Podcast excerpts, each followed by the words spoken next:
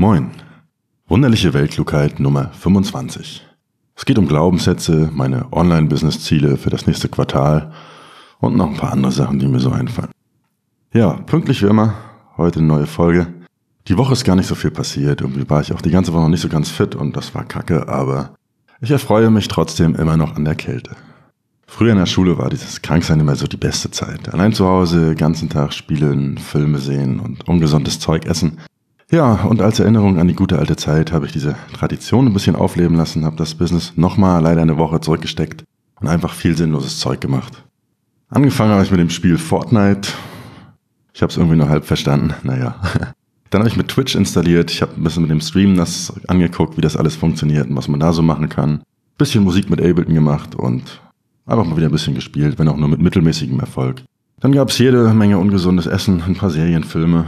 Ich habe auch zum ersten Mal seit Jahren wieder einen Roman gelesen. Das war so ein Buch, das mich als Kind irgendwann sehr beeindruckt hat, als ich vielleicht so acht oder neun war. Und bis heute hat das eine sehr faszinierende Wirkung auf mich. Da wollte ich auch mal um vier schlafen gehen und dann las ich noch, lag ich echt noch so zwei Stunden im Bett und habe das Buch gelesen. Und das ist schon was ganz anderes als einen Film zu gucken, weil das viel, viel mehr mit der Fantasie arbeitet. Das ist Toll, Bücher zu lesen. Werde ich jetzt wieder öfter machen in Zukunft, hoffe ich. Ich bin dann auch auf der Suche nach einem Science-Fiction-Buch über einen Planeten, auf dem nur Pilze regieren. Klingt komisch, das muss wahrscheinlich irgendein russisches Buch sein. Das habe ich auch in dem Alter mal gelesen. Also wenn da irgendwer eine Idee hat, einfach mal schreiben. Der auf Effizienz und Produktivität gedrimmte Geist mag zunächst denken, welche Zeitverschwendung, Spielen und Lesen und bla bla bla. Aber davon abgesehen, dass ich so auch von neuen Trends ein bisschen was mitbekomme und so aus meiner Filterblase dieser Wahrnehmung so ein bisschen ausbreche, es ist, glaube ich, mit das Beste, was man für seine Kreativität tun kann. Dem eigenen Kopf einfach mal so Zeit zu geben für freies und vor allen Dingen nicht zielorientiertes Denken. Also bei mir funktioniert das sehr gut und entspannt mich und erweitert auch meinen Horizont natürlich. Aktuell habe ich immer noch richtig, richtig komische Zeiten. Ich stehe meist so zwischen 4 und 5 Uhr morgens auf. Und das ist natürlich eine richtig kranke Aufstehzeit. Aber ich glaube, das ist auch so die Zeit, wo wahre Legenden aufstehen oder aber ins Bett gehen, so wie gestern. Das erste, was ich dann mache, sind aber trotzdem meine 2000 Wörter für das neue Buch schreiben. Richtig schön, alles noch dunkel und ungemütlich und kalt draußen, die Scheiben sind noch beschlagen, alles ruhig, 40 Watt mega LED-Lampe angeschaltet und dann wird's schlagartig taghell bei mir. Gesicht verzieht sich noch ein bisschen angeekelt vom Licht, Augen zugekniffen, mega verstrahlt, zum Kaffeeautomaten schleichen. Dann gibt's einmal so einen kleinen Espresso auf Ex, noch ein Wasserglas dazu. Dann mache ich ein bisschen Sport, 2000 Liegestütze, 100 Klimmzüge, 12 Sit-Ups, Einfach um den Körper ein bisschen aufzuwärmen. Zähl nicht mit, aber ich bin ja auch Schriftsteller und kein Mathematiker. Aber gefühlt stimmen die Zahlen schon. Dann gibt's meinen Banane, Haferflocken, Eiweiß, Kakao, Mandelmilchshake. Und dann geht's ab an den Rechner und ich schreibe so meine ein bis 2000 Wörter. Das dauert meist so ein bis zwei Stunden, je nach Themengebiet und wie viel ich da halt recherchieren muss. Aktuell arbeite ich da hauptsächlich an dem Buch über Börsenpsychologie. Wird ein sehr spannendes Buch, hoffe ich. Ich wollte Psychologie ja sogar mal studieren, aber mit meinem Schulabschluss war das Thema dann schnell geklärt, da kommt man ja überhaupt nicht ran. Ist, glaube ich, eher was für verrückte Leute, die ein bisschen besser an das System angepasst sind.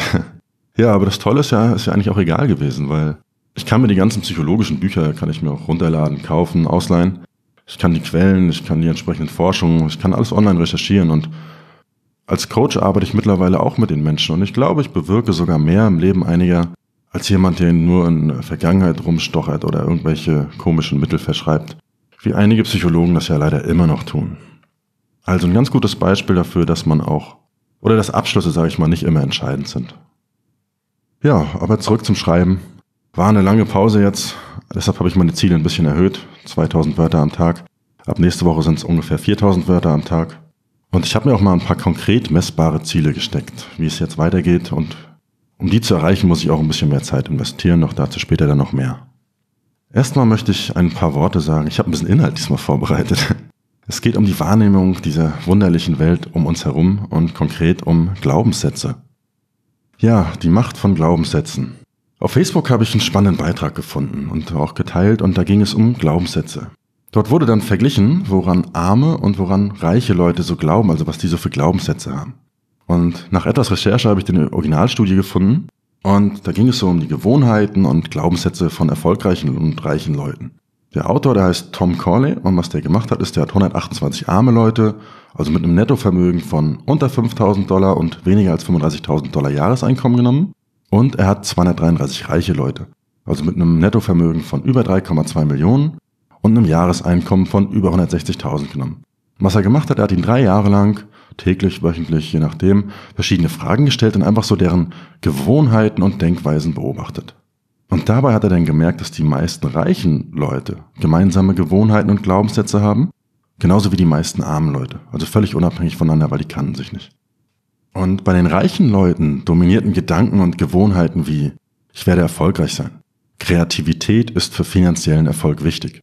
Ziele setzen, planen, fokussieren, regelmäßig lesen und weiterbilden, Sport, gesunde Ernährung, Offenheit, Interesse an Neuem und so weiter. Bei den Armen hingegen dominierten Gedanken wie man muss intelligent sein, um reich zu werden. Man braucht Glück. Es ist Schicksal, wenn man reich wird. Reiche sind Verbrecher und Betrüger. Fastfood-Ernährung. TV-Konsum. Und dann solche Sachen wie das Lotto spielen und Sportwetten ernsthaft für ein besseres Leben sorgen können. Also ganz klare Unterschiede. Fand ich jetzt aber trotzdem nicht wirklich überraschend und die Größe der Studie ist auch nicht wirklich beeindruckend. Spannend ist aber, dass der Autor von seinen Erkenntnissen wirklich sehr, sehr gut leben kann und es sogar zum internationalen Bestseller geschafft hat. Das Buch findet ihr in den Shownotes verlinkt und auch im Blog. Aber deshalb habe ich das Thema Glaubenssätze jetzt in dieser Sendung mal so ein bisschen ausführlicher behandelt. Zunächst einmal, was sind Glaubenssätze überhaupt? Glaubenssätze sind Denkmuster, welche wir in bestimmten Situationen immer wieder anwenden. Unser Unterbewusstsein versucht, die Welt um uns herum zu verstehen.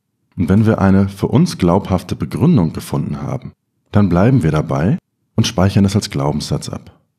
Auch mal ein paar negative Beispiele dazu von Glaubenssätzen, die man haben kann, ist sowas wie, das kann ich sowieso nicht. Bin hässlich, Geld verdirbt den Charakter. Immer passiert mir sowas. Ich brauche noch dieses oder jenes, bevor ich irgendwas anfangen kann. Oder wer eine Jogginghose trägt, hat die Kontrolle über sein Leben verloren. Ja, das waren so ein paar Glaubenssätze, Beispiele und spannend ist, wie entsteht so ein Glaubenssatz. Folgendes vereinfachtes Beispiel dazu. Stellt euch mal vor, ihr wollt neue Leute kennenlernen, geht abends in eine Bar, ihr kommt in der Bar an und sprecht jemanden an, ob er was trinken will. Doch irgendwie kommt keine Antwort.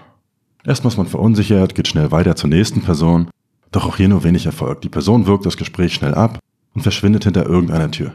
Und aus diesen Erfahrungen, die wir jetzt gemacht haben, zwei einzelne Ereignisse, bilden wir jetzt zum Beispiel so einen Glaubenssatz, keiner will was mit uns zu tun haben und gehen frustriert nach Hause. Dort angekommen noch, sagt uns der WG-Mitbewohner vielleicht noch, dass das doch schon immer so war. Und schon haben wir so einen neuen negativen Glaubenssatz.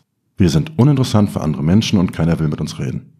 Und so e- oder so ähnlich entstehen die meisten unserer negativen Glaubenssätze. Wir machen eine Erfahrung, verallgemeinern diese und speichern das Erlernte ab. Oder aber wir übernehmen, was unser Umfeld uns sagt.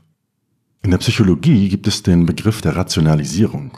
Also wenn wir im Nachhinein eine Begründung für etwas ausdenken, nur um es uns besser erklären zu können. Das ist übrigens was, was wir Menschen ganz automatisch tun. Wenn wir eine Prüfung nicht geschafft haben, dann können wir uns das im Nachhinein immer damit erklären, dass wir zu dumm sind oder es nie schaffen werden. Die Durchfallquote ist ja immer so hoch oder der Lehrer ist unfähig und so weiter. Ob das der Wahrheit entspricht, ist dabei gar nicht so wichtig. Hauptsache ist, wir haben für uns eine logisch rational klingende Erklärung. Und normalerweise erhelfen diese Erfahrungen und Glaubenssätze uns, die Welt zu verstehen und vor allen Dingen auch zu vereinfachen. Es spart einfach Zeit und Nachdenken, wenn wir in der gleichen Situation immer eine Erklärung parat haben. Glaubenssätze können auch durchaus positiv sein, oder? Naja, aber es soll ja auch keine zu fröhliche Sendung werden. Also wir konzentrieren uns hier erstmal auf die negativen Glaubenssätze und die Probleme. Also welche Probleme kann es mit Glaubenssätze geben? Weil spannenderweise belohnt uns das Gehirn sogar noch, wenn sich ein Glaubenssatz als wahr herausstellt.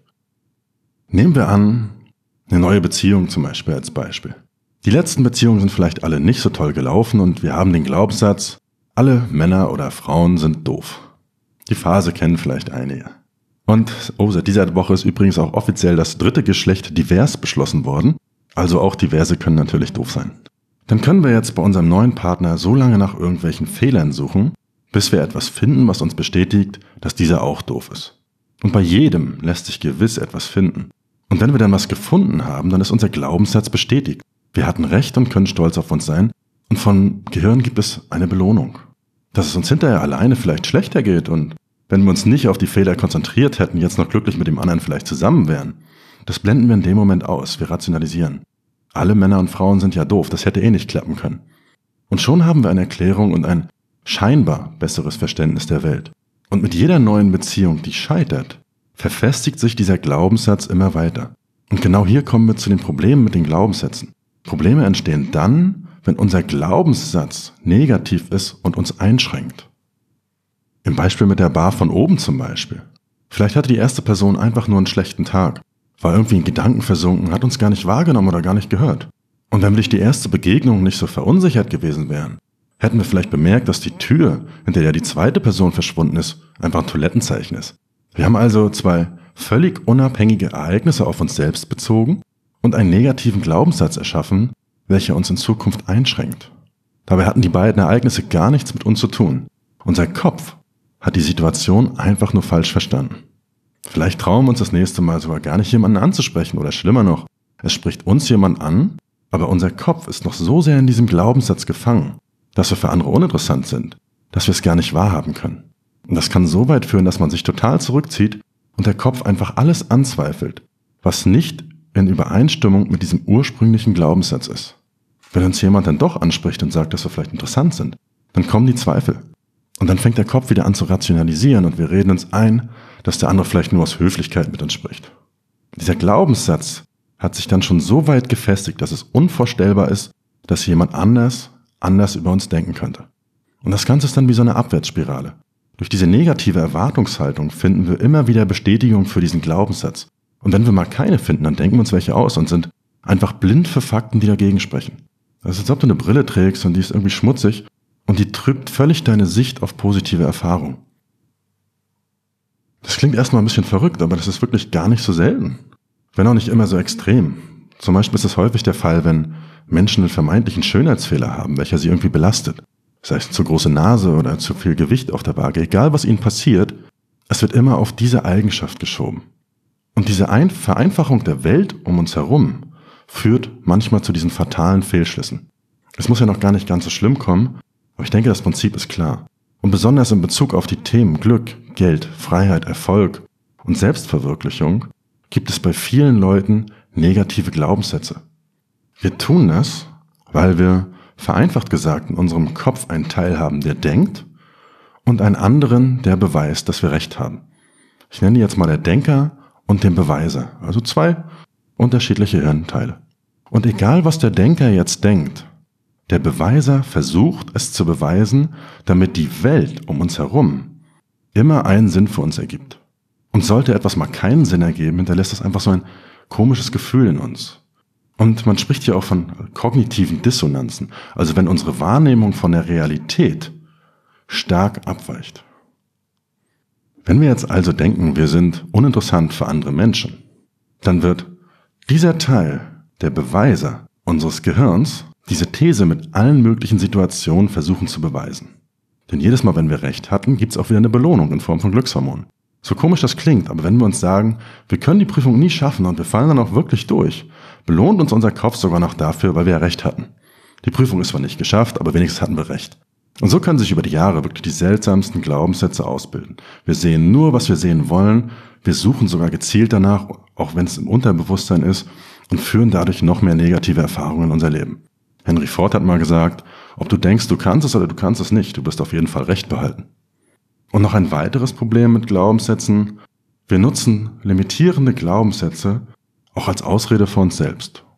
Wenn ich mir einrede, ich brauche aber erst ein Studium oder mehr Zeit oder die beste Idee aller Zeiten, bevor ich eine Firma gründen kann, dann schränke ich mich selber nicht nur ein, sondern rechtfertige mich vor mir selbst auch dafür, die Gründung aufzuschieben. Das sehe ich leider sehr, sehr oft, dass die Leute an die unsinnigsten Sätze glauben, aber nicht an sich selbst.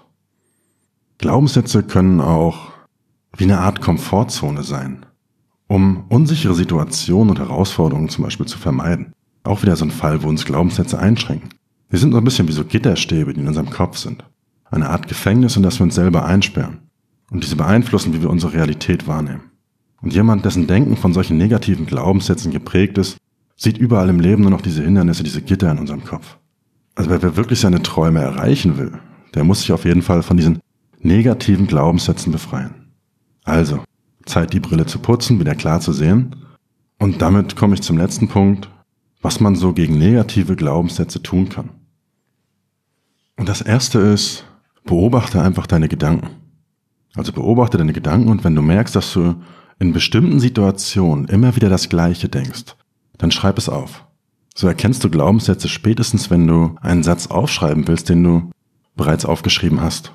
Und diese Erkenntnis ist wichtig, denn so machst du aus einer unbewussten, negativ geprägten Entscheidung zunächst erstmal eine bewusste und dann auch auf Fakten basierende Entscheidung.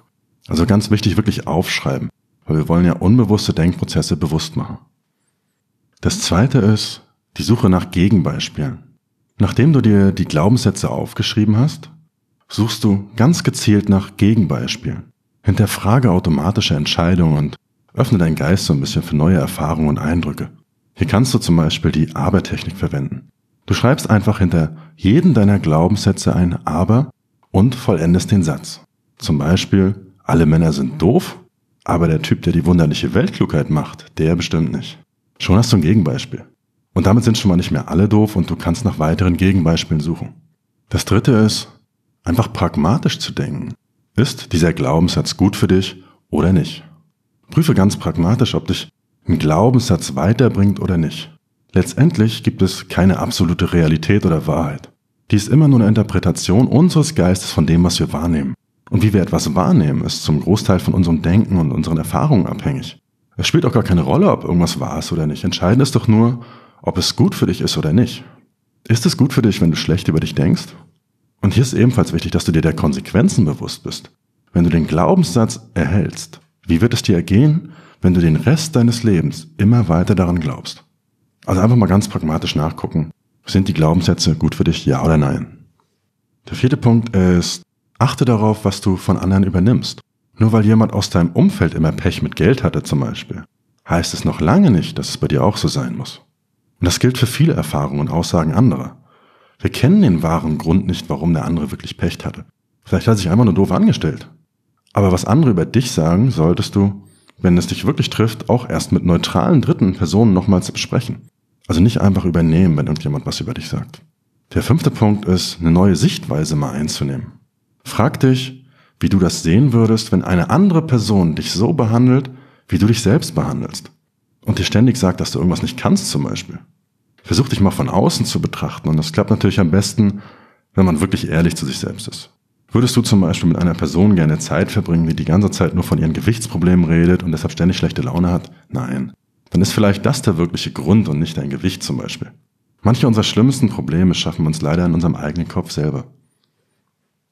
Dann kann man Glaubenssätze auch positiv umkehren.